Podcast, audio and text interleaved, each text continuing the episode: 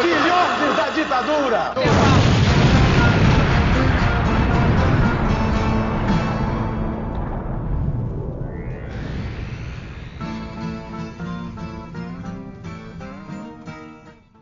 Você sintonizou na rádio Metamorfose. Olá, queridos ouvintes. Como que vocês estão hoje? Nosso programa essa semana tá bem agitado, né? Como vocês perceberam, a gente tem vários episódios especiais e esse é mais um episódio especial Tiradentes. Bom, como vocês sabem, infelizmente essa não é a voz aveludada do Vitor Hidalgo, né? Nosso querido host, camarada, mas eu sou a Júlia Guiara, a sua repórter de política favorita. E bom, estamos aqui com os nossos queridos convidados especiais para essa é, cobertura maravilhosa de Tiradentes. Aqui comigo está Lucas Wagner Nunes, nosso diretor, cinegrafista, fotógrafo, crítico de cinema. Dá um oi. E aí, galera, oi de novo. Bora para mais uma entrevista massa. Tô bem animado com, com esse papo que vai rolar agora. Bora que vamos. E mais uma vez aqui nesse episódio especial, a gente tem o nosso querido convidado Júlio Pereira, que é cineasta, crítico de cinema, e ele é goiano, mas ele tá lá refugiado em Recife. Dá um oi pros nossos ouvintes, Júlio. E aí, galera, bom demais estar aí de novo. Bora trocar umas ideias fritas sobre cinema. E bem, pessoal, hoje é um programa muito especial, realmente, porque a gente tem ninguém mais, ninguém menos que o querido Rodrigo Almeida, que é diretor do filme Nascimento de Helena, que ainda não estreou em Tiradentes, está para estrear sexta-feira, mas já está causando vários burburinhos por aí. E ele está aqui com a gente para poder. Ah, vai estrear hoje. Hoje, gente. Hoje, no caso, quarta-feira. Se você está ouvindo esse episódio depois, você já pode ver o filme. Mas temos aqui Rodrigo, que faz parte do coletivo Surto e Deslumbramento. Ele é de Recife. Dá um oi para os nossos queridos ouvintes, querido. Olá, gente. E aí, quero agradecer o convite e vamos nessa, né? Fazer essa conversa gerar. Chique. Então, bora para a pauta. Mas rapidinho aqui, antes da gente entrar no programa de hoje, eu quero convidar vocês a conhecer a nossa página na Benfeitoria, que vai estar linkado no post. Lá você pode dar uma olhada como a gente está fazendo para poder agariar fundos para manter o jornal funcionando. Então, se você quiser ajudar o JM e o nosso podcast Rádio Metamorfose, dá um clique no link e dá uma olhada lá nas doações que podem ser feitas mensalmente para o jornal. Elas vão de 10 reais ao mês até 100 reais. E é, com isso vocês conseguem manter o jornal aqui funcionando. Então dá uma, uma olhadinha no link e de volta pro programa. Então, eu tinha visto o filme já na Cui, até, mas eu revi agora pra conversar, gostei mais ainda, já tinha gostado. Enfim, eu queria falar um pouco sobre uma mudança, sei lá, assim, eu acho que em Casa Forte e, e enfim, Casa Forte principalmente tem uma estrutura semelhante até de imagem e sons que não se conectam diretamente, mas ele tem uma relação muito mais frontal entre a imagem e o som, assim, né? Tipo, é muito mais embora eles se complementem, eles se complementam de forma mais fácil, eu acho, assim. É, e aqui eu acho que tem um fluxo mais menos mais abstrato e onírico quase da até pelo tom da narração que é menos também costuradinho e pelas imagens assim queria saber como que você pensou isso em processo assim se foi tipo veio o texto e as imagens vêm depois as imagens vêm enfim como você monta isso assim. Massa. É, então, Casa Forte, né, foi o meu, meu primeiro curta, né, que eu fiz no final de 2013, começo de 2014, que passou lá em Tiradentes também, né, é, inclusive na ocasião. E, e, foi engraçado assim, porque hoje eu vi um comentário do Juliano que ele estava, ele, ele, até comentou um pouco sobre essa relação, né, do Jean Gomes, né, dessa relação da, do, da narração com as imagens, né. E no caso de, de O Nascimento de Helena, né, é, essa trajetória foi bem, bem específica, né? Assim, eu tinha já, digamos assim, essa história guardada há muito tempo, né? É, era uma história que, inclusive, no contexto original dela, eu pensava em contar várias histórias em que rolava alguma situação de uma gay pegar um pai de família hétero de uma família tradicional, assim, nesse formato pai, mãe, filhinhos, assim, né? E, inclusive, tinha até pedido para amigos é, contarem suas histórias, assim, né? É, só que aí, no final das contas, eu, eu já tinha essa, né? Essa guardada. Acho que eu escrevi essa história em 2014 para 2015, ou seja, tem já uns bons anos assim que essa história está guardada, né? E aí depois essa história, ela, eu comecei a escrever um longa e dentro do longa tinha um estudante que fazia um filme com essa, a partir dessa história, né? E aí o tempo passou, eu pensei, meu Deus, eu nem sei se eu quero mais fazer esse longa, né? O roteiro meio que outros roteiros ganharam mais força e tal. Aí eu fiz, ai, quer saber, eu vou fazer aquele curta que era do, do personagem do meu filme, né? E aí, isso, isso, beleza, né? Isso foi um processo aí que durou um, um tempo, né? Porque isso ficou adormecido por, por muitos anos mesmo, essa história. E aí a outra coisa são as imagens, né? É, as imagens, esse filme, Nascimento de Helena, é um filme vertical, né? Que foi todo feito com celular.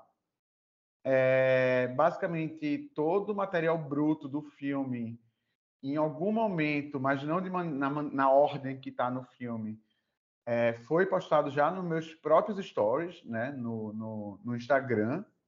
Então, é, essas imagens, elas nasceram originalmente ali no Instagram mesmo, assim, sabe? Como até que algumas pessoas começaram a responder alguns stories dizendo assim, menino, tu devia organizar isso daí, né? Ou tu devia...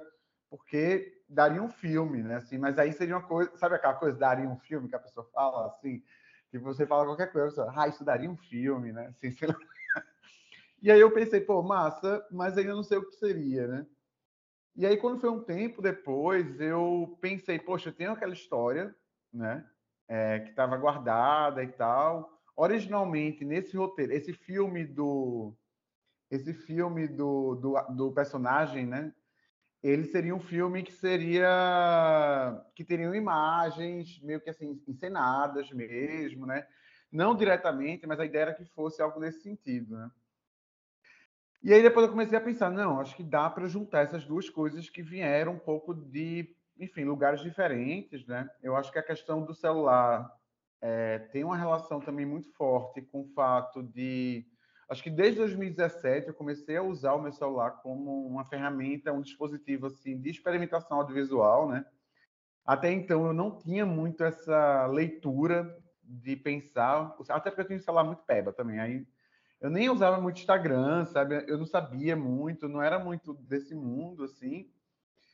Até que eu comecei a usar muito, assim, né? Em 2017, eu comecei a usar uma amiga minha, enfim, uns amigos de, de, de, de Fortaleza, né? Um tempo que eu passei lá, que, que usavam muito, começaram a falar, ah, vamos fazer história, para tu fazer uma história, eu fazer uma história meu, eu fazer o seu, e a gente postar ao mesmo tempo, e vão ser duas visões diferentes da mesma coisa, sabe? Uns amigos que a gente morava juntos, então a gente começou a brincar com isso. E aí eu entrei com força depois de um tempo, né? E era muito com a coisa do filtro, né? Que está presente nesse filme, né? Ao longo do que quase dá um ar de animação, né? Assim, no, nessa coisa de rabiscar a imagem real.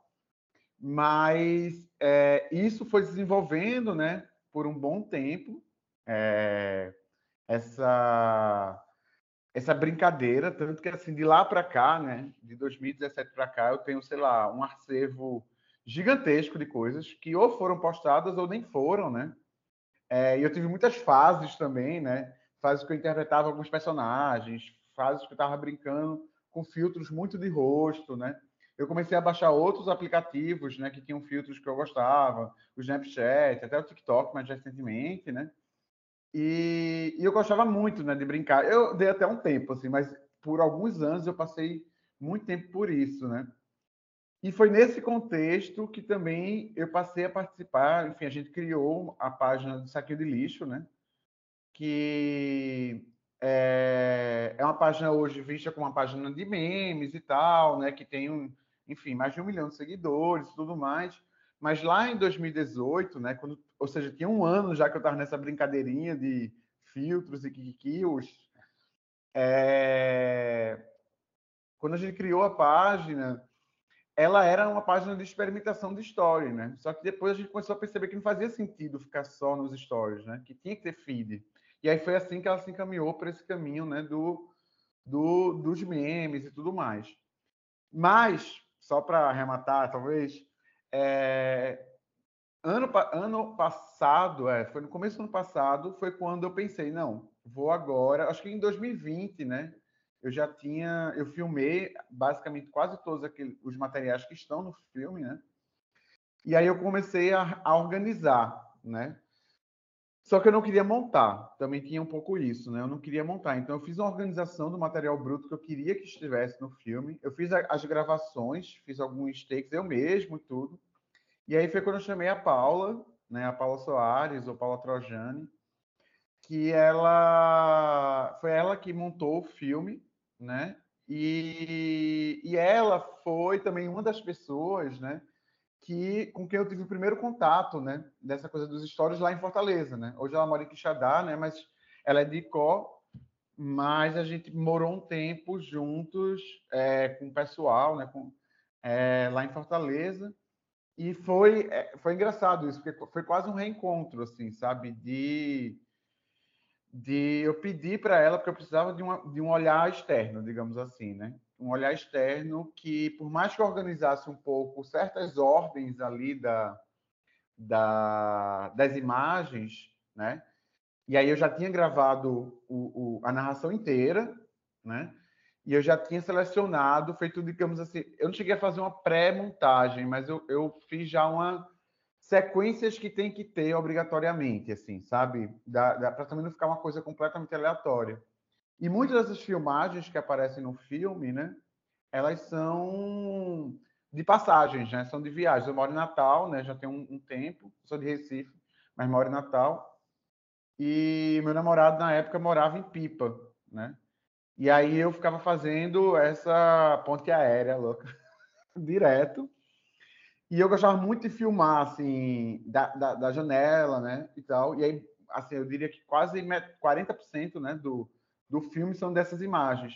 E eu ficava muito fascinado com o filtro sobre as paisagens, sabe, urbanas mesmo, das cidades, das pequenas cidades que passavam, né, para ir para chegar até lá, né. Imagens da própria Pipa, acho que nem tem tanto, assim, é mais das, das, das pequenas cidades que, que, que a gente passa para chegar lá entre Natal e, e pipa.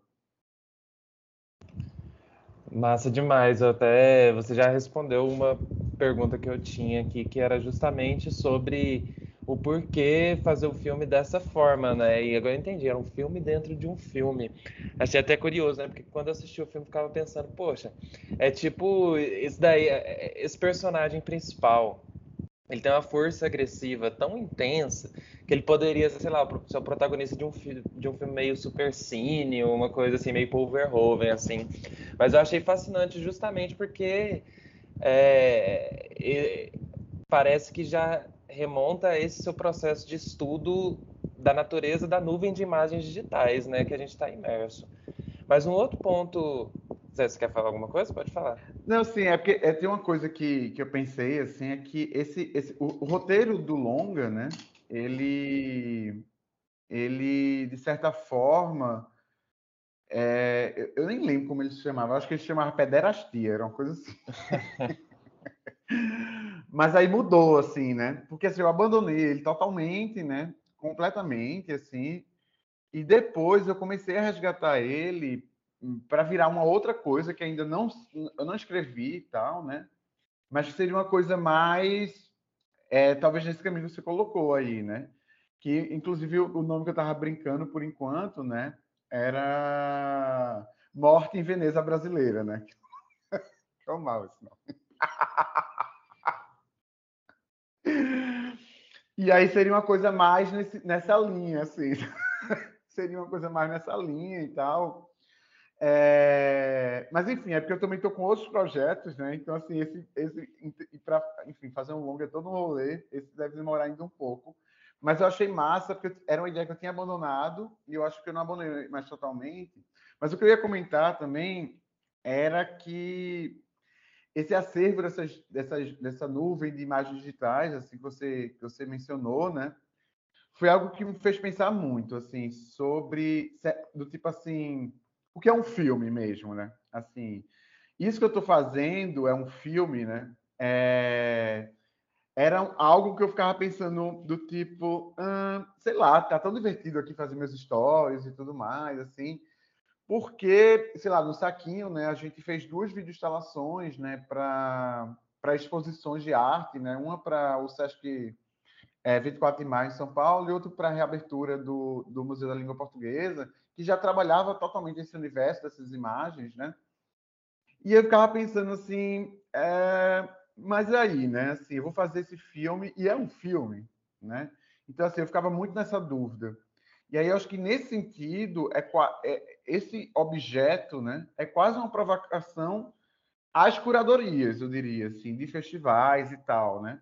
O filme ele terminou é, estreando antes de eu escrever em festivais, porque é, o Luiz Fernando Moura, né, foi sabia que um amigo da, do que é do mesmo coletivo do do, do Suslumbramento, André, estava com um filme novo, né, que é o Vênus Nike, e é, ele perguntou, enfim, o que é que a Surto estava fazendo de novo, né? E aí André falou, ah, Rodrigo tá com um filme aí novo, assim, a gente não viu ainda, não sabe direito, mas tá, tá rolando, assim.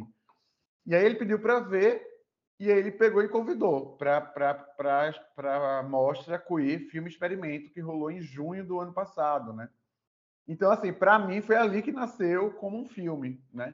Mas ainda assim eu pensei, beleza, né? Vai, esse festival é um festival super experimental, inclusive uma programação foda, muito incrível, assim, coisas de vários lugares, vários países né, da América Latina, mas tinha essa pegada experimental muito forte, né?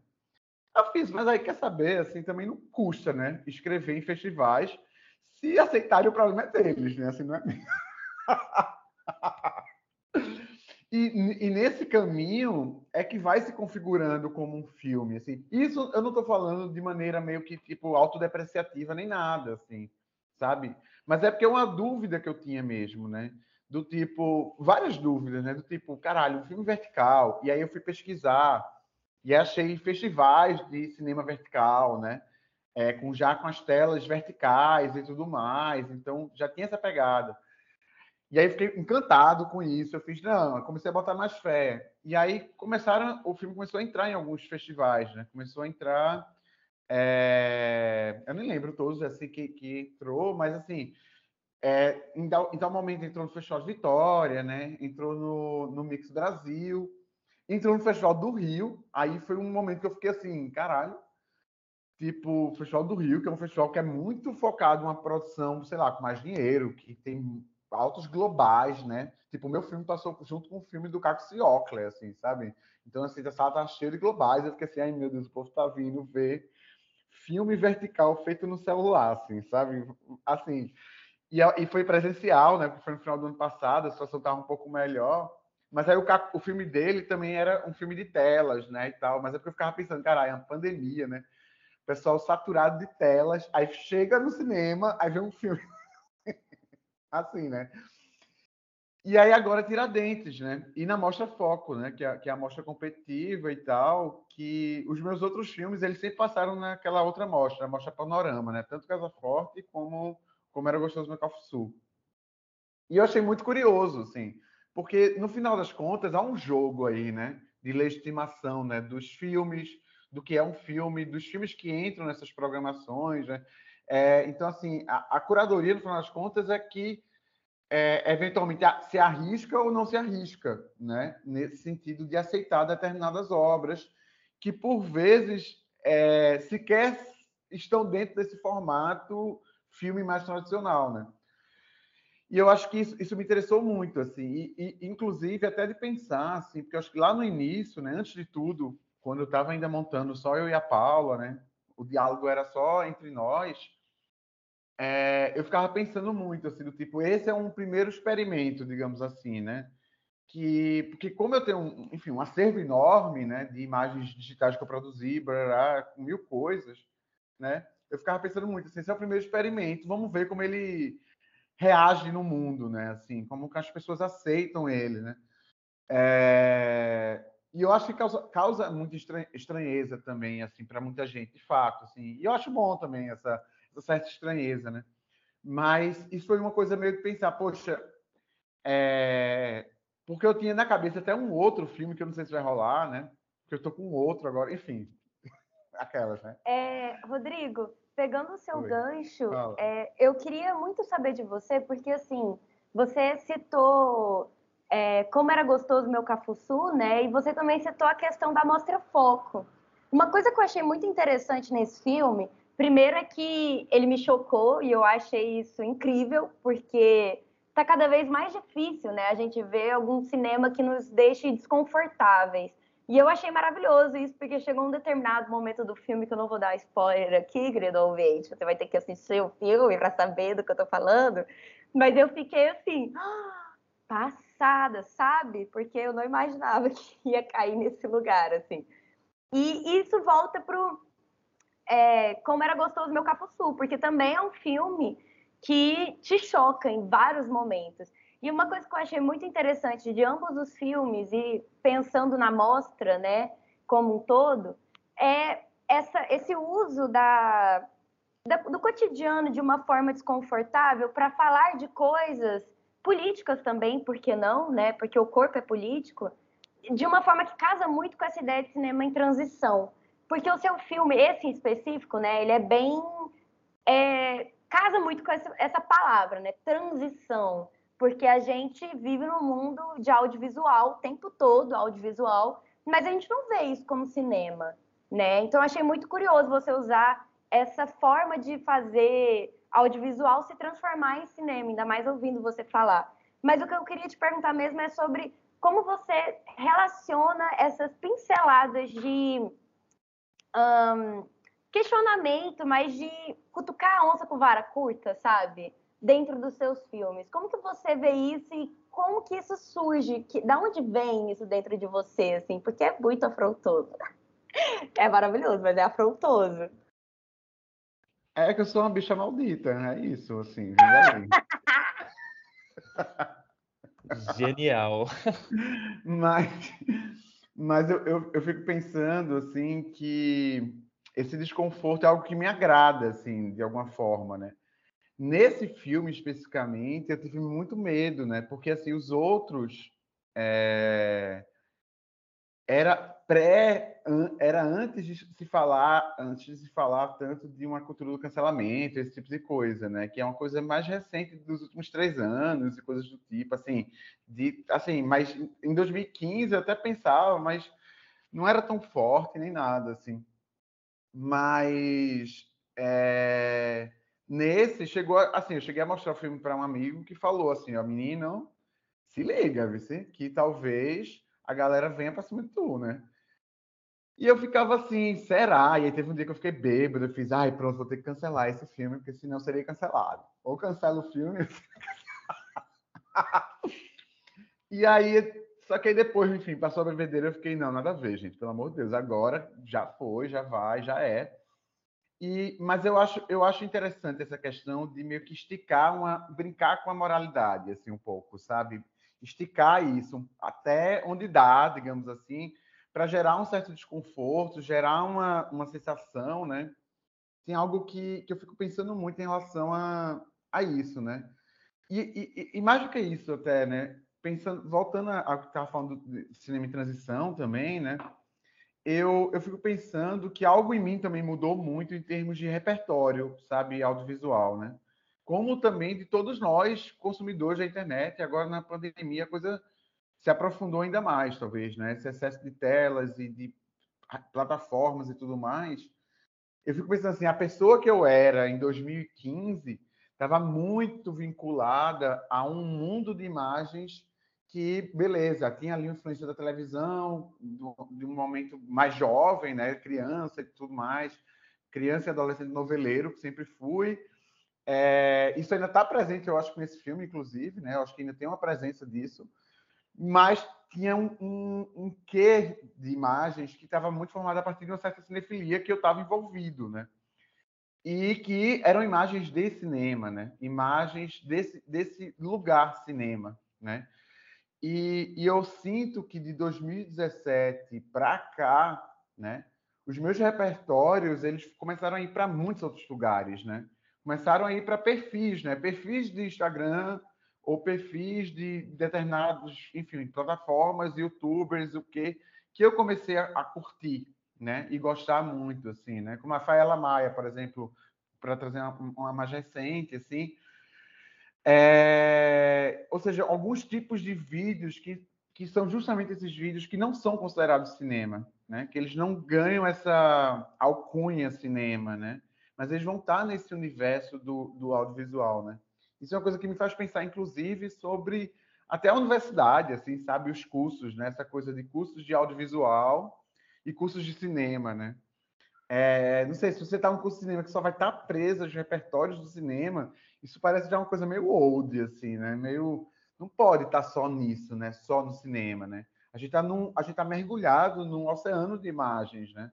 E essas imagens, é, o cinema, ele faz parte de uma coisa muito pequena, né? Eu sou, eu sou professor, né? E, assim, o repertório, por exemplo, de games, né? Dos meus estudantes é enorme, né?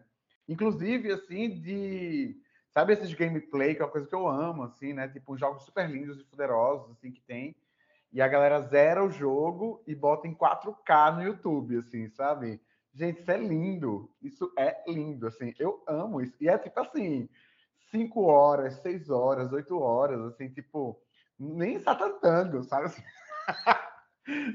assim, são, poderiam ser considerados filmes de longa, sabe, de super longa duração, né?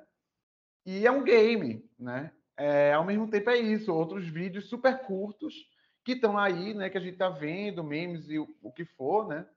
E eles estão circulando. Então, assim, eu acho que tem uma mudança também muito grande nesse sentido, assim, né? De repertório mesmo. Hoje. Ô, Rodrigo, eu queria pegar um gancho que é Pô, pode ser que saia meio confuso aí, mas eu vou tentar não, não sair.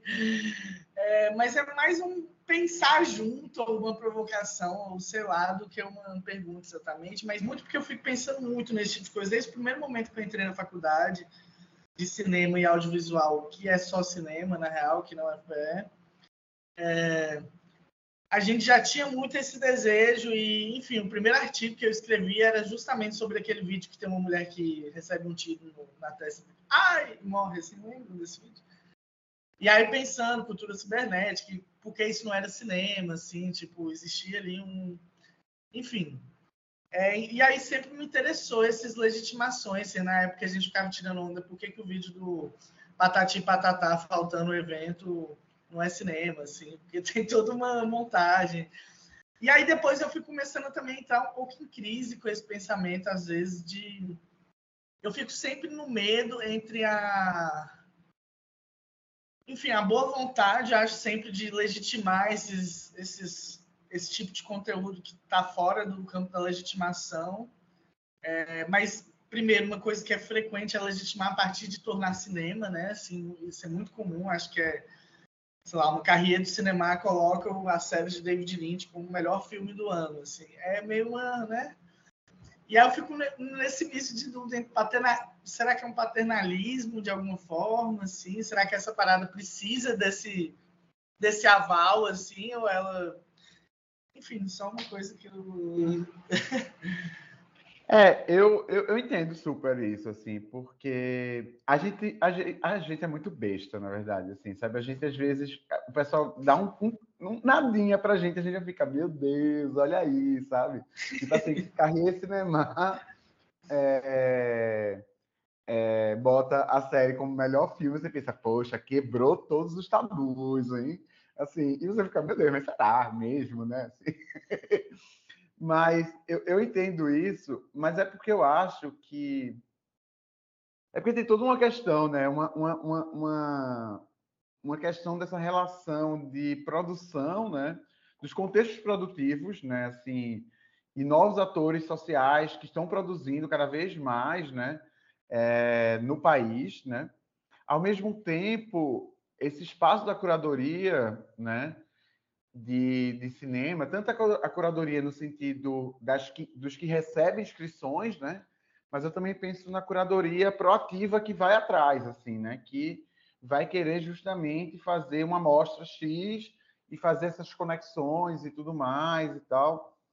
e que por muito tempo também foi uma curadoria que não estava muito interessada é, nessas outras, nesse outro universo, né? Que estava dentro do, do, cinema com C maiúsculo, digamos assim, né? Então, assim, eu entendo que, que por um lado pode soar paternalista nessa legitimação, porque de fato muitas dessas produções realmente não precisam, não é do circuito deles e nem do interesse a priori, né? Mas às vezes eu penso que também não é do interesse, porque ninguém chegou lá e falou assim: tu toparia passar no, na, sei lá, na mostra da praça, uma série de vídeos que tu fez lá em Tiradentes, com a plateia foda, a gente leva, vai conversar e tal. Eu acho bem provável que a pessoa top, entende? Porque é legal, vai viajar, vai ficar num lugar legal, sabe? É massa, quem não gosta disso.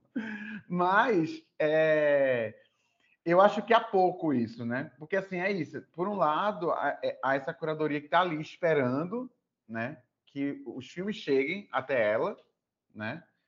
E nesse sentido, muita gente não vai mandar, né? Assim, não vai chegar e, e ponto, né?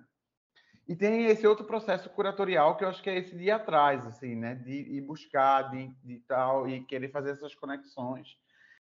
E eu entendo, e, e, ao mesmo tempo eu não quero, assim, é, talvez, eu, eu, eu também não, não, sou da linha de talvez ter que falar assim, ah, então, porque assim, tudo é cinema, então, sabe? Ou nada é cinema, sabe? Virar aquela coisa assim, sabe? Porque eu acho que também isso, isso é meio contraprodutivo, assim, né? Mas eu, eu entendo, mais do que isso, que, assim, as possíveis fronteiras, né? Entre gêneros, formatos e tudo mais, elas podem, elas não só estão mais frágeis, né? Mas como faz com que produtos culturais tenham uma circulação é, em lugares que não necessariamente eles só foram concebidos, né? Do tipo, sei lá, um vídeo do Instagram pode ir para uma sala de cinema, que pode ir também para uma exposição, que pode ficar só no, no Instagram mesmo, né? Ou é, só que assim, ao mesmo tempo, eu, eu, fico pensando assim, será que um filme vai entrar no Instagram, né? Assim, Tipo, hoje até me perguntaram, assim, né? Que é uma coisa que eu até penso em fazer, assim, daqui um tempinho, colocar o filme inteiro no meu Instagram, assim, sabe? Ele já é vertical, ele cabe lá direitinho e tal. Enfim, daria de boa, né? Eu só não sei se eles aceitam 11 minutos, né? Porque eu acho que talvez o vídeo seja até 7. Não tenho certeza, tenho que ver.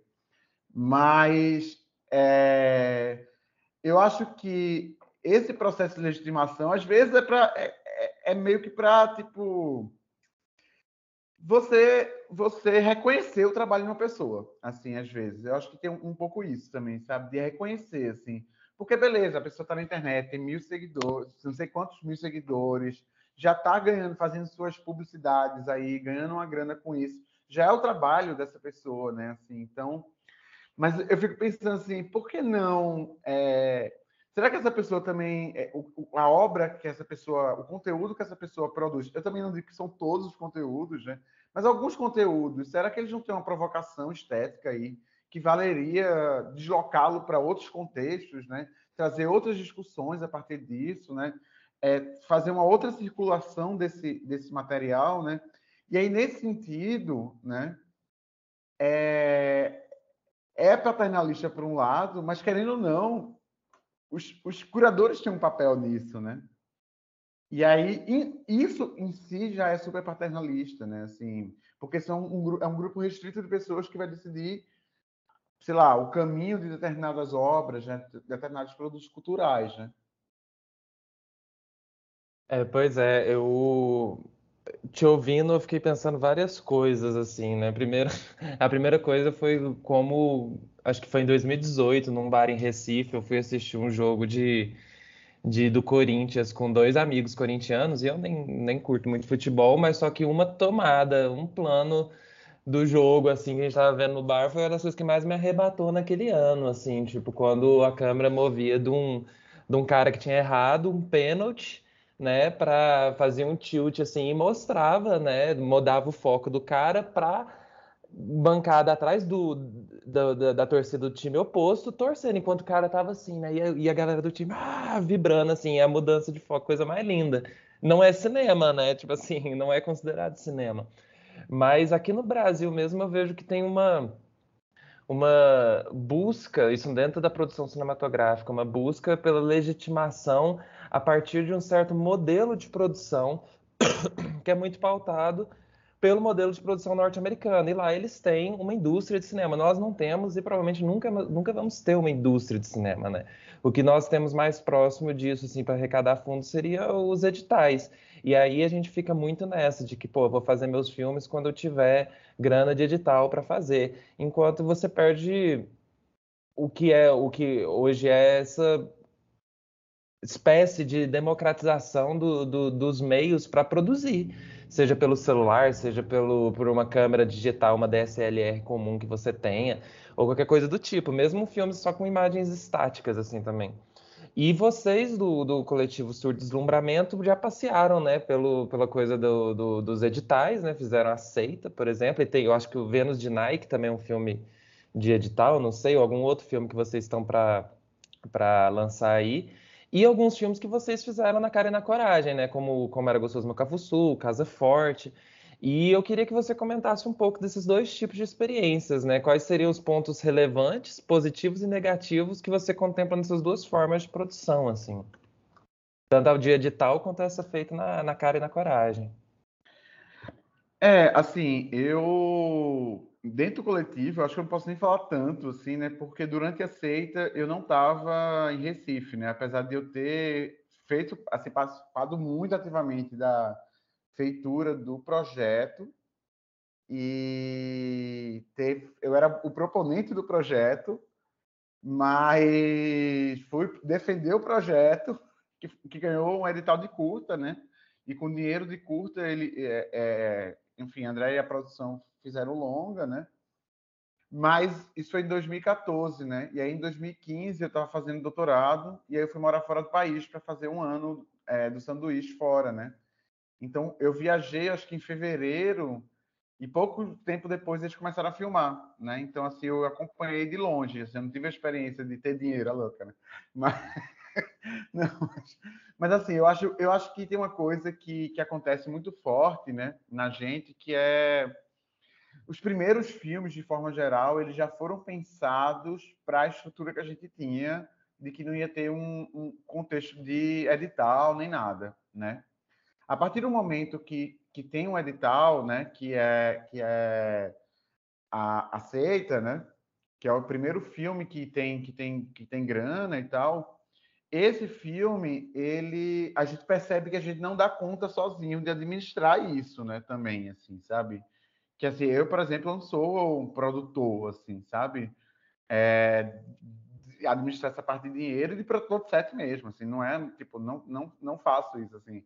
Então foi, foi muito importante, eu acho, a gente encontrar, né, é, Dora, Dora Morim, é, Thaís e, e Júlia Machado, que são da, da, da Ponte Produtoras, né, e elas assumiram, digamos, essa parte e virou uma certa parceria, né, é, que foi uma parceria que, que, for, que, que aconteceu ali na Seita, né, é, foi uma parceria que acho que no Vênus de Nike tá também, mas apesar que o filme não tem dinheiro, mas assim, eles conseguiram fazer uma parceria para fazer a finalização de som do, do filme, né? Que era, que era necessária. Tem um filme de Chico que tá para sair, né? Chico Lacerda, que é um média também, que se chama Sonhos, que já está pronto, né? Só esperando aí os festivais. Mas que já está pronto. Esse filme também foi feito com, com dinheiro. E aí, tipo, a equipe toda remunerada, né? Assim, é um filme mais recente nosso, nosso né? O filme inédito ainda, mas que já está totalmente pronto. E ele foi feito todo com dinheiro, mas eu também não estava no set, né? Porque foi filmado em Recife, eu moro em Natal. Eu nem lembro quando foi que foi filmado, mas eu não podia estar lá, então não rolou de eu estar, nem eu, nem, nem Fábio Ramalho, né? Que também faz parte do coletivo. E, e eu sei, assim, que acho que Chico poderia até falar mais, assim, porque ele trouxe muita essa experiência, muita coisa boa, é incrível poder trabalhar com uma equipe maior, mais, mais robusta, e você está podendo pagar de maneira justa todo mundo que está ali envolvido, né? É, que você vai também ter umas possibilidades de imaginação e poder fazer e realizar elas de maneira mais próxima, né? Esse filme dele, inclusive, o princípio dele já é um ato de imaginação muito absurdo, né? Que é filmar em 16 milímetros. Só isso, né? Já é. Já foi o dinheiro todo, né? Do, do edital que eles ganharam, né? Mas, é, então, assim, eu, uma experiência que eu tive mais, assim, foi, por exemplo, depois que, que rolou a seita, né? E que eu já, já tinha voltado, né, em 2016, eu enfim, eu tive umas viagens muito que hoje está saturadíssimo, né? Inclusive, assim, o meu próximo é, muitas viagens distópicas, né? Eu comecei a ter muitos é, sonhos com o fim do mundo e tudo mais. E aí, na época, em 2016, eu escrevi uma, um longa, né? Um, um, roteiro de um longa que eu nunca filmei até hoje e que tá, esse vai demorar muito, que é uma super produção, talvez vire uma história em quadrinho aí que agora eu tô nessa, assim, que eu não consigo filmar, eu, eu tô com um amigo que desenha super bem e transformando em história quadrinho e Hollywood, se quiser que compre, né, meu bem? Mas é, eu, eu, fiz essa essa é, essa esse, eu escrevi esse roteiro. Eu fiz um projeto de uma mostra, né, chamada Brasil Distópico, que foi a mostra que rolou, né, na Caixa Cultural lá do Rio de Janeiro que era uma retrospectiva de filmes distópicos brasileiros, né? filmes que pensavam o futuro de maneira sombria desde muito tempo, né? Assim como filmes que eu entendia que estavam tratando do seu próprio presente, mas de maneira também sombria. Né? E essa mostra, obviamente, ela foi, enfim, tiveram várias exibições em película, né? a gente conseguiu cópias de vários lugares diferentes e tudo mais, é, mesmo a Cinemateca Brasileira, né? porque até rolou uma cópia da Cinemateca, mas já naquele período, em 2000 e... A mostra foi em 2017, eu acho. É, já... Ou foi 2016, não lembro. Não, foi 2017. É, foi 2017 a mostra. Em 2016 foi quando eu tive a ideia. Mas a, a Ponte já foi a produtora dessa mostra, entende? E essa mostra jamais, jamais existiria sem dinheiro, assim, jamais, jamais, jamais.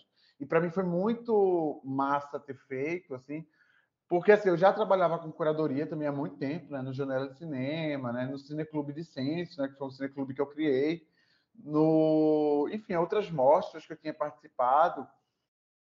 Mas essa mostra era meio que assim uma idealização minha, assim, sabe? Um projeto que eu tinha que eu queria muito ver, né? Assim, ganhar corpo e tal.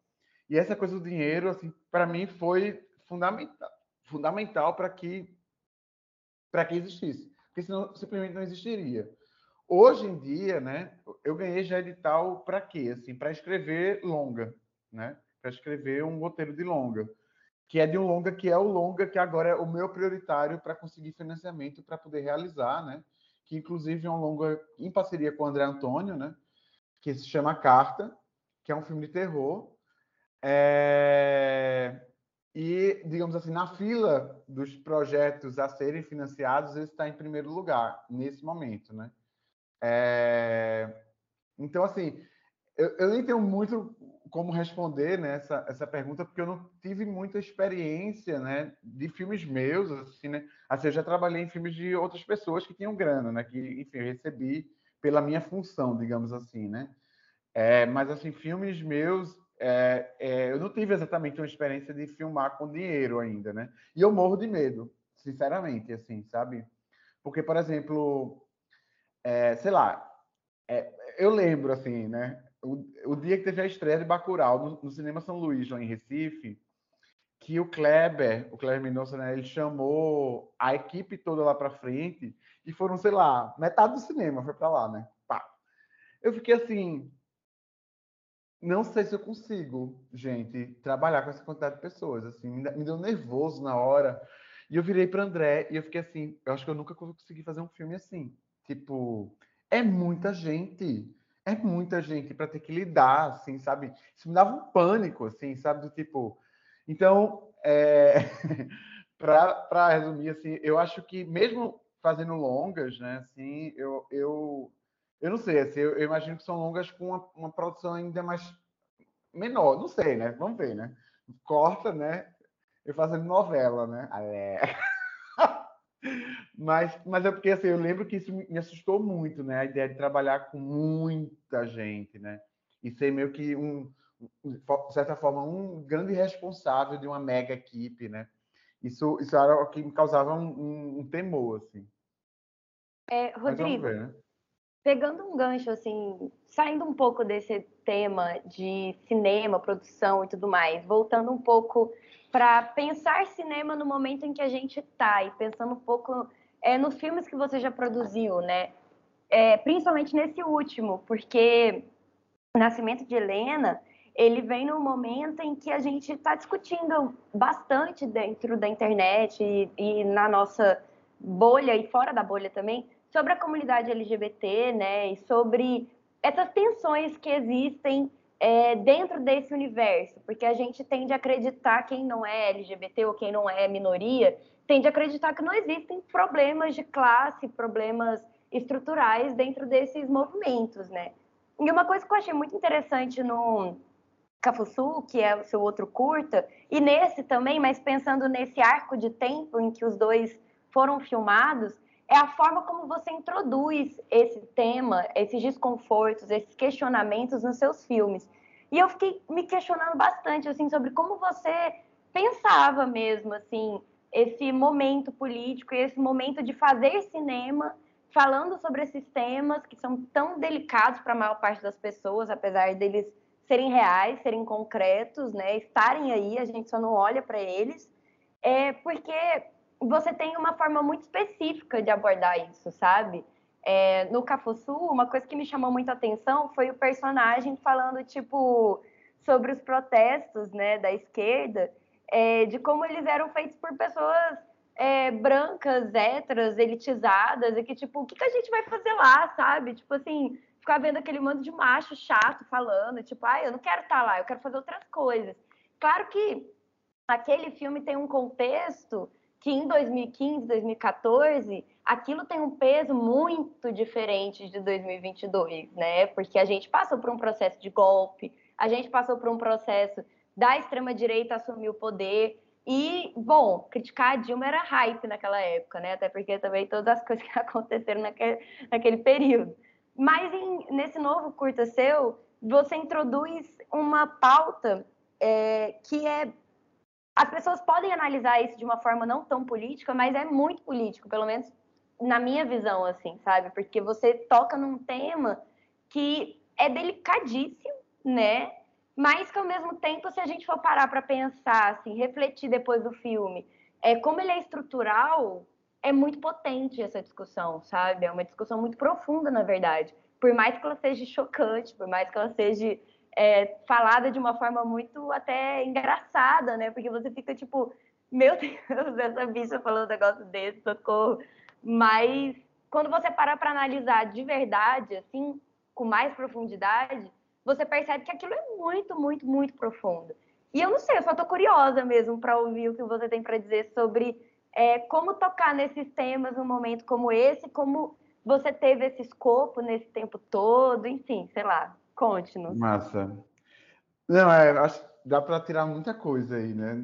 Desse seu comentário, assim. É, eu fico pensando, assim, que no, no meu primeiro curso, né, no Casa Forte, uma coisa que eu percebia muito que rolava nas sessões eram era tipo assim, as pessoas começavam rindo muito e depois começava a ficar um certo desconforto. E aí o filme acabava com essa sensação meio de desconforto e inclusive de pessoas pensando, poxa, não sei se eu devia ter rido lá no começo, sabe? Tipo assim, eu percebi uma coisa meio assim. É, no, no Cafuçu acontecia uma coisa similar, né? Tipo, ah, essa gay é muito engraçada, ha, ha, ha. E depois ficava assim, mas peraí, essa gay tá um, passando um pouquinho do limite aí também, já nos comentários dela, assim, sabe?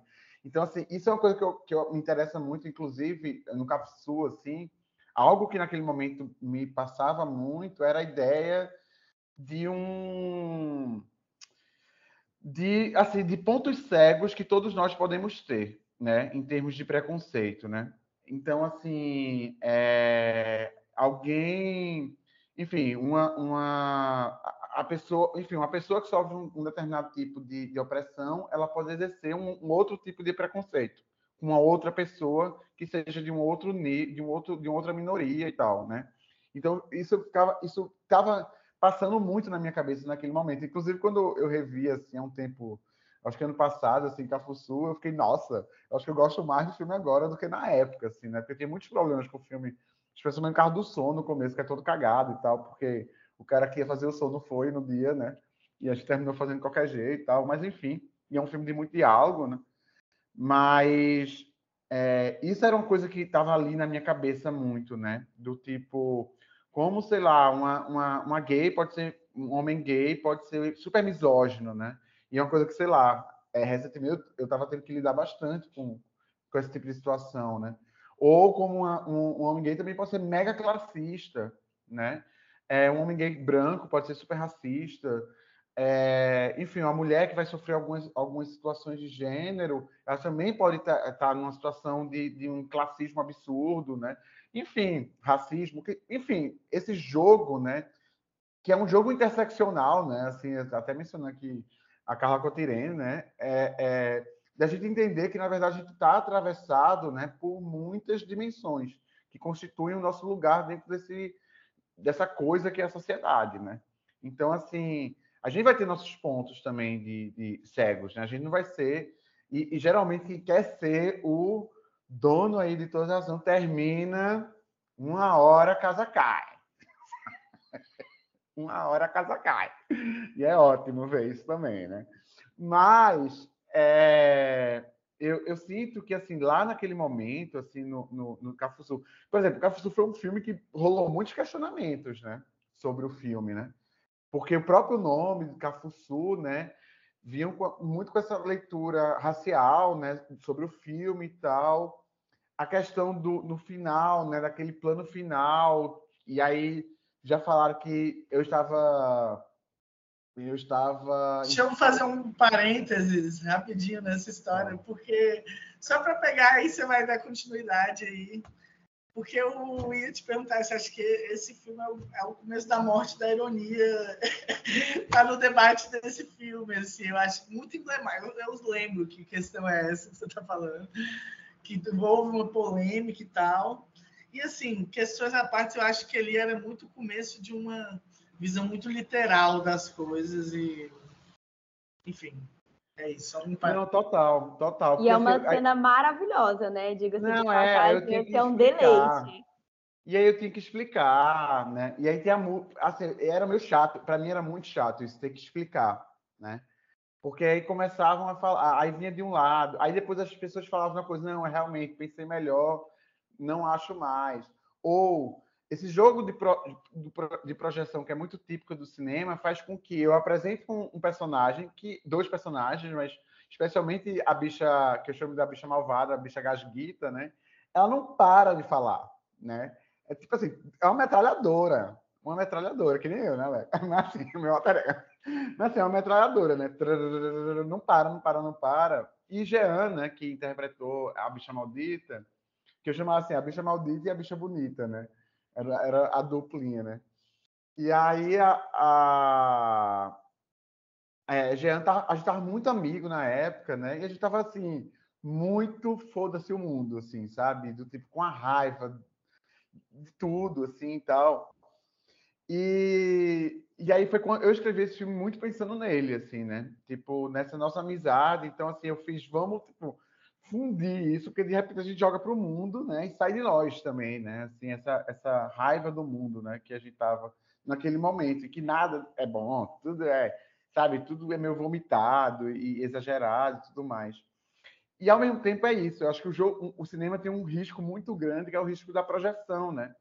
Que é você botar ali um personagem e, beleza, ele é engraçado, barará, ele começa a contar a história que saiu correndo no protesto, e que caiu, que o boy ajudou, barará, é engraçado. E aí você vai se identificando e você vai achar, cara, essa bicha é muito engraçada, ela é muito legal, né? Só que depois, quando eles começam a andar, ela começa meio que os comentários começam a ir um pouquinho para um outro lugar, né? Então, ela começa a ficar. E aí, quando chega no final, né? Eu lembro que, originalmente, no, no filme, é... no final, ia ser, eles iam, na verdade, pegar uma carona, né, no carro, e o motorista ia ser, sei lá, o arquiteto da, do, do, do Novo Recife, lá, sabe, do Ocup Estelita e tal. E eles iam sequestrar um dos engenheiros, assim, sabe? E eu fiquei assim, gente. Aí eu pensei, isso é foda, porque isso vai gerar a projeção que o cinema vai berrar. Esse filme vai ser um, um sucesso absoluto, porque assim, vai ser a esquerda vendo, dizer assim, ah, agora sim, sabe? Agora sim, botamos para fuder e tal. Eu fiz, não, não pode ser assim. Tem que ser uma coisa anticlimática, em que as pessoas não se sintam necessariamente bem com aquilo, né? Então, porque for assim, vai ser só uma, vai ser uma comemoração e acabou o filme. Eu não quero isso. Eu quero o, que as pessoas sintam meio mal. Então eu mudei. Então virou meio que uma situação ali de um assalto, né? Mas ao mesmo tempo também mudei muito o sentido de criar o que eu chamava de um plano fantasia, né? Que é esse plano final que é, que ele está ali rendido, então as duas bichas e tal, em que o regime de filmar essa cena é muito diferente do filme todo, né? É, vai para um outro lugar. Tem uma trilha sonora de laranja mecânica, sabe? Tem uns objetos lá, assim, tipo, de decoração, que assim, hello, né? É, que vai meio que para outro lugar, né? Agora, uma outra, para chegar em Nascimento de Helena, né? Acho que tem um outro ponto que eu acho que é, que é importante falar, que é sobre esse mal-estar, que é sobre esse esticar essa moralidade, que é sobre essa decisão de mudar o final, né? Original, por exemplo, do Cafuçu, e que é sobre o nascimento de Helena como um todo. É que eu acho que existe, assim, é, dentro assim do, do, do universo LGBTQIA+, né, eu sinto que, e que é uma coisa que me faz entender o que é o queer, né? Em contraposição a, a um LGBT bonzinho, digamos assim, né? que é o processo de alguns que estão num processo de quererem ser assimilados pela sociedade patriarcal que os oprime, né? Que quer ser assimilado e ser assimilado significa o quê, né? Significa você podar muitas coisas que não são consideradas é, agradáveis para essa sociedade, né? Ao mesmo tempo, existem alguns corpos, né? Especialmente os corpos que são dissidentes, corpos trans, que eles jamais vão ser assimilados por essa sociedade, né? Eles sempre vão ser corpos ruidosos, né? Corpos dissonantes, né? Dessa ideia de uma assimilação, né? Então, assim, uma coisa que eu, eu sempre, é, é, por um lado, eu ficava com muito abuso, por exemplo, de filminhos que eu considerava assim, filminhos das gays fofas, que, sei lá, a família vai assistir e falar: olha, ele é gay, mas ele é tão legal, né? Ele é tão galera, ele é, ai, podia ser, a gente podia até aceitar eles assim, se eles fossem assim bem bonzinhos, entende? Então assim, eu comecei a pensar cada vez mais que eu não queria estar nessa posição de ter, ter que ser aceito apesar de, né? Apesar de qualquer coisa que eu seja, né? Independentemente do que eu seja. E eu ficava pensando nisso e, e eu comecei a pensar como isso era, é, isso teve um lugar muito forte né, na história dos movimentos LGBTs, né? Um movimento que estava ali querendo lutar por direitos, de maneira geral, mas às vezes é o direito da existência, né? Mas outros que estavam querendo o direito de apenas serem assimilados em absoluto por uma sociedade que é feita para esmagar a gente, sabe? Então não faz sentido ao mesmo tempo isso. Então, assim, eu acho que em, em todos os meus filmes, eu acho que é, é, há esse princípio, né, de não querer ser aceito apesar de, né, nem querer ser aceito, né? A gente está aí para talvez questionar, né, demais e quebrar alguns alguns paradigmas. E no caso do Nascimento de Helena, o paradigma que me parece o paradigma raiz, né, que é a família, né? Porque enquanto esquerda e direita estão brigando aí por não, família é isso, isso e isso não, família é só pai, mãe e filhinho. Não, família é, pode ser a avó e a neta, pode ser os pais gays, não sei o que e tal. É interessante vir alguém falar assim, mas e se quebrar a família, sabe? Não é se família é a aldeia, assim, tipo, e detonar a família é possível, né? Porque parece o último o último lugar que é intocado, né? Assim, todas as coisas podem ser questionadas, né? Mas a família não, né? A família é uma coisa mais segura né? Não, eu tenho até um. Não sei se é nesse. Como um, um, outro comentário do Júlio, eu não sei se se configura como uma pergunta, mas é mais uma confabulação também, junto com isso que você tem trazido, porque é algo que eu fico me fico observando o tempo inteiro, assim, na minha prática cinéfila, sabe? É, que há um receio de se tocar em certos pontos ou de como se tocar em certos pontos por uma espécie de, de, de, de superego que é a comunidade da esquerda desse, que, que compõe a maior parte desses festivais, né? Que parece que que tem um apreço muito grande pelo que eles chamam de um cinema político, que geralmente é esse cinema sério, que se leva a sério, que as coisas estão tudo muito importante, tem um ar de importância muito grande que reveste esse filme como estou fazendo um filme que aqui é o filme revolucionário, é o filme que é, conjuga todas as vozes da esquerda e somos e é essa coisa, tipo assim, nós estamos no lado certo da história.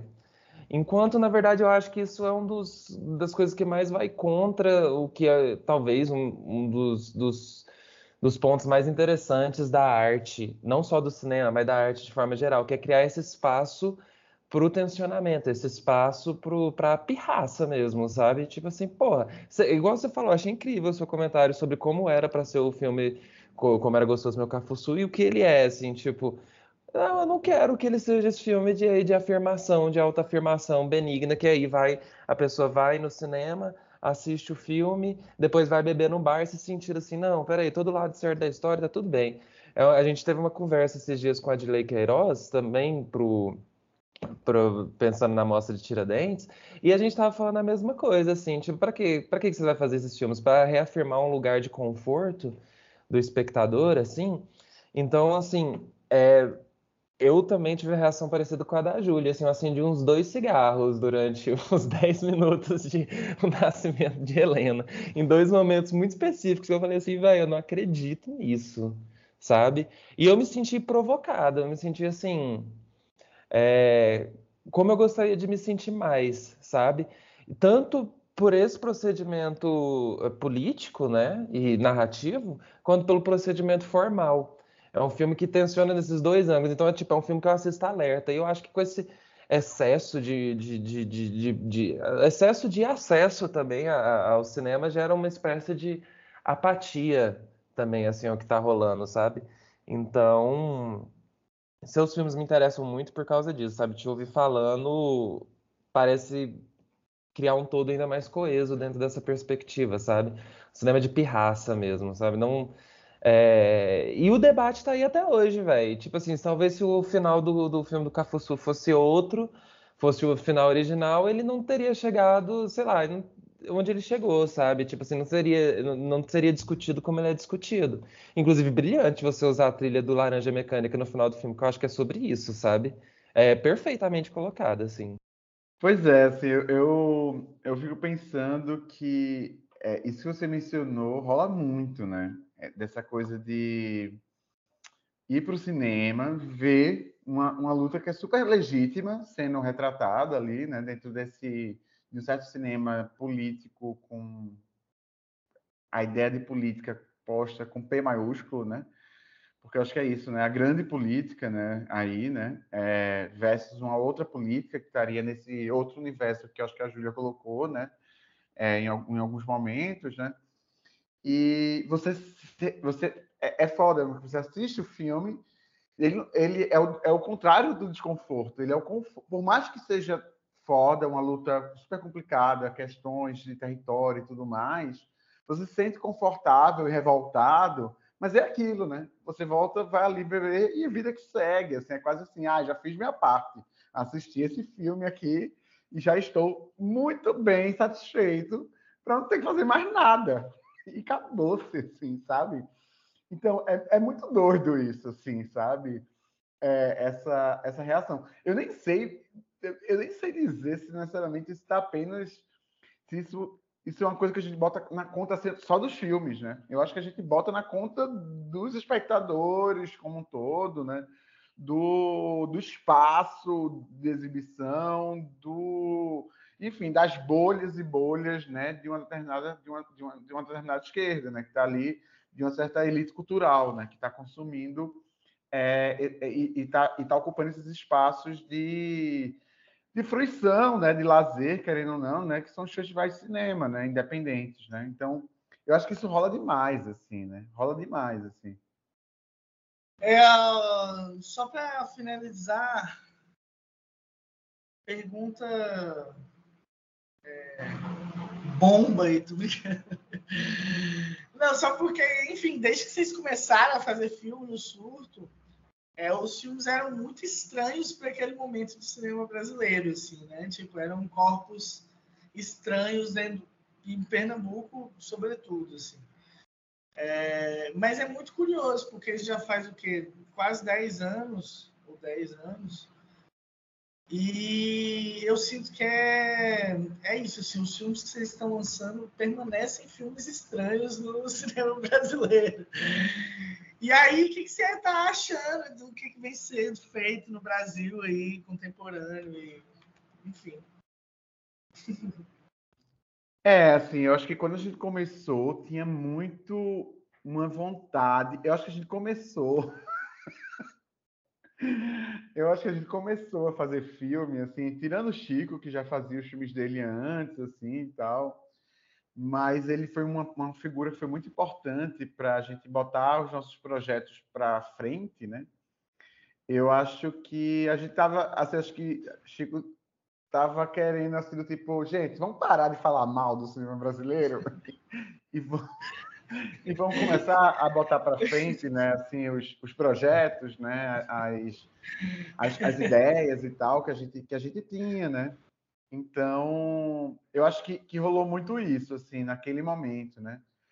Depois de um tempo, eu acho que a gente se sentiu muito contemplado mesmo, né, por uma produção que começou a surgir, né, assim, em vários, em vários lugares e tal, né? Eu acho, assim, eu acho que um filme foi muito importante para a gente, foi o Doce Amianto, né? Que foi um filme que eu lembro que quando eu assisti, assim, eu pensei, Pronto, vamos fechar aqui a surto de deslumbramento. Até a próxima, gente. Eles fizeram Filme melhor incrível. Do, que, do que jamais conseguiríamos, sabe? E aí pronto, assim, foi, foi bem assim, eu sentindo, eu fechando a lojinha, assim, sabe? Tchau. E que eu amo, assim, até, assim, amo muito esse filme. E, sei lá, recentemente, assim, acho que o Inferninho foi um filme que também mobilizou muito a gente. A gente ficou muito passado, assim, sabe? Com o filme. A gente amou demais e tal. É, mas eu acho que assim, uma coisa que eu sinto é que ainda há muito, de maneira muito forte, um, um, cinema, uma tradição do cinema no Brasil vinculada a um realismo, né, naturalista, social e tudo mais. Isso é muito forte ainda, né? E eu não necessariamente acho isso ruim, assim, né? Assim, os filmes em si, né? Eventualmente eu gosto deles e tal, mas eu, por outro lado, eu sinto que há um espaço muito maior para uma experimentação esquisita e para uma é, para um se entregar ao artificial, a um, a um, certo artificialismo, né? Que do qual a gente faz parte, mas é, é algo que já está sendo produzido, né? É, vem sendo produzido em vários lugares do país, né? Assim, acho que na própria mostra, né? Na, na mostra de Adentro, acho que está é, é, é, é, possível né, observar né, é, é, isso. Outra questão também, assim, que eu acho que é, que é massa, assim, é, é a questão de, assim, por exemplo, filmes de gênero, não é como todo, assim, eles vêm ganhando uma força, né? Assim, vem, vem ganhando uma, grande força, assim, é, no, nos últimos anos, assim, no Brasil. A gente tem visto muito mais, né, do que via há, há alguns anos atrás, né? E aí, quando faz o gênero, a gente pode pensar vários gêneros, inclusive gêneros mesclados e tudo mais, né? Mas eu acho que é um interesse mesmo, né, que que está que tá presente, né? É, isso me interessa muito, né? O artificial me interessa muito também, né? Por outro lado, eu amo ver aqueles filmes paradores de paisagem, né? Inclusive, acho que meu próximo filme vai ser muito nesse sentido, assim, sabe? Porque eu pensei assim, ah, eu quero fazer um filme bonito agora, sabe?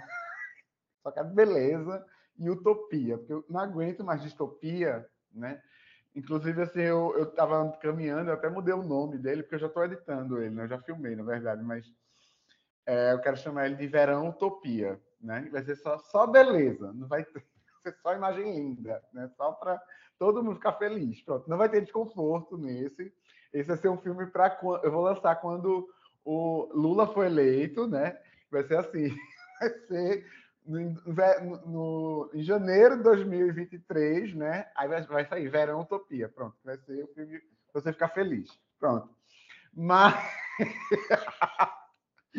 Mas aí depois eu volto, né? Fazer os filmes de sempre. Mas. É... Coisas que eu tenho visto, assim, que eu tenho gostado muito, assim, por exemplo, o curta que eu vi, que eu gostei muito, foi Inabitável, né, da Enoch do Matheus, assim, achei muito legal esse, esse, esse curta. É, tem um filme que eu não vi ainda, mas eu quero muito ver, porque eu gosto muito da, da diretora, né, que é a Anitta Rocha, da Silveira, né, é, inclusive, o primeiro, Mate-me, por favor, entrou no Netflix agora, né? Há, há, pouco tempo. Eu recomendo muito esse filme. Eu amo esse filme, assim. Eu amo os filmes dela, né? Mas eu lembro que quando eu vi esse filme, me dava um pouco de raiva que esse filme ele não tinha, digamos assim, um reconhecimento que eu achava que ele merecia, sabe? E eu achava muito incrível a. É, eu achava muito incrível como tinha algumas cenas que eram terror puro ali e era simplesmente a cena de uma, uma, uma menina adolescente caminhando à noite na rua. Porque isso é terror puro no, na nossa sociedade, né? Assim, e era muito, assim, era muito assustador, assim, eu ficava... E aí ela tá com esse filme novo que eu não vi ainda, mas eu tô morrendo de vontade de ver, assim. É... Mas, de maneira geral, assim, eu acho que... Acho que também a tua pergunta era mais geral, não necessariamente para apontar títulos, né? Mas eu acho que dos últimos anos, a gente vem vendo um, enfim, todo mundo sabe, né? Cortes e, e tudo, né? É, ao mesmo tempo, eu acho que os modos de produção eles têm se reinventado, né? Que a galera que está trabalhando com cinema tem aprendido, tem aprendido muito nesses tempos, assim, sabe? A fazer filmes com menos grana e tal, a pensar uns outros sistemas produtivos, né? Ou fazer sem, umas parcerias aí que acontecem, enfim, né? Botar algumas coisas para frente, retrabalhar imagens que já foram filmadas, usar novos dispositivos. Isso tudo eu tenho, achado bem instigante, assim, sabe? É, que é meio que assim essa, essa questão mesmo assim a galera fala muito de cinema de guerrilha e falava de cinema de guerrilha antes de 2016 né eu sinto que na verdade isso começou em 2016 assim né esse cinema mais guerrilha, assim, no sentido de uma dificuldade em todos os sentidos, né, de produção. É do dinheiro, é da do contexto, aí vem a pandemia ainda. Caralho, gente, é, é, é, é parece que tudo está sendo feito para você não fazer mais nada, né?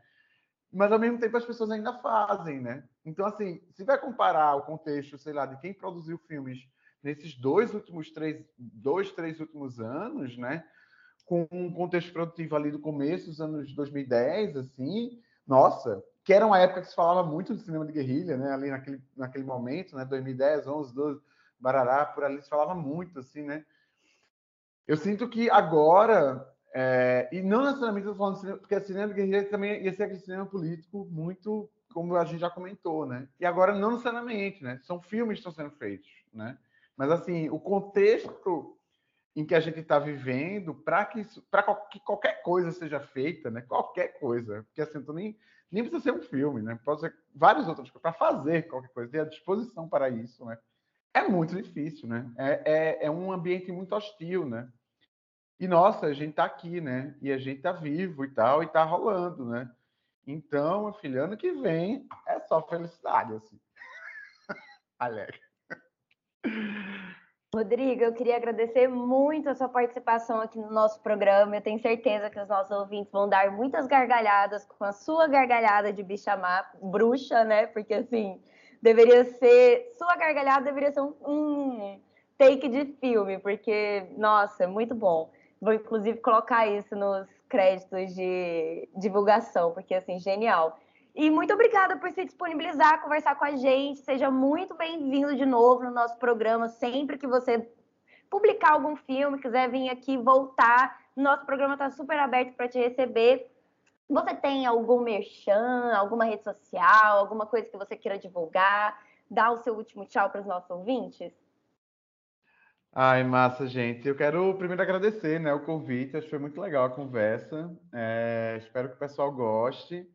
Eu no Instagram sou raposaneon, né? Também me sigam lá, pode seguir também o, o Saquinho de Lixo, né? Mas esse aí provavelmente você já segue, aquela galera.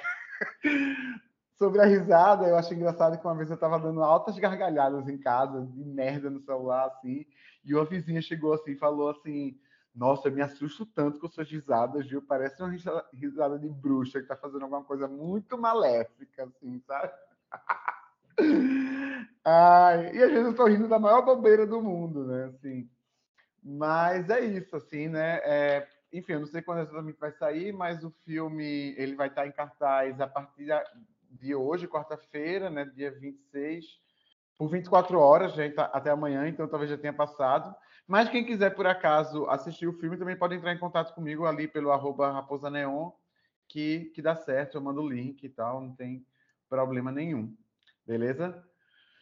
Então, acho que é isso. Ah, sigam a gente também no Surto de Deslumbramento, né? Tem, a gente tem a página do coletivo, o Surto de Deslumbramento, que eu acho que vale a pena, né? Que aí ficam mais informados. Ah, e tem um site também, só para informar, tem um site Surto de Deslumbramento. É, o site é deslumbramento.com. Ah, deslumbramento.com. É. Bom, querido ouvinte, estará tudo filmes. linkado aqui na descrição desse programa. Você pode acessar aqui a descrição que você vai ver todas as redes sociais, todos os links que o Rodrigo citou aqui, tá bom? É, não se esqueça de acompanhar os últimos episódios que saíram do especial Tiradentes. Esse é o quarto programa, então você tem aí três programas babadeiras para poder escutar, inclusive um quinto que vai sair agora nesses próximos dias também, porque está uma loucura essa cobertura maravilhosa. Não se esqueça de acompanhar também no nosso site www.jornalmetamorfose.com, no Instagram, arroba Jornal Metamorfose, no Twitter, arroba O Metamorfose, e é claro, né, querido ouvinte, também não se esqueça de entrar lá na nossa campanha de financiamento coletivo do Benfeitoria barra apoio JM. E a gente fica aqui com mais um programa especial. Até a próxima. E a gente finaliza as nossas transmissões eletromagnéticas. Um beijo! Estalo Podcasts.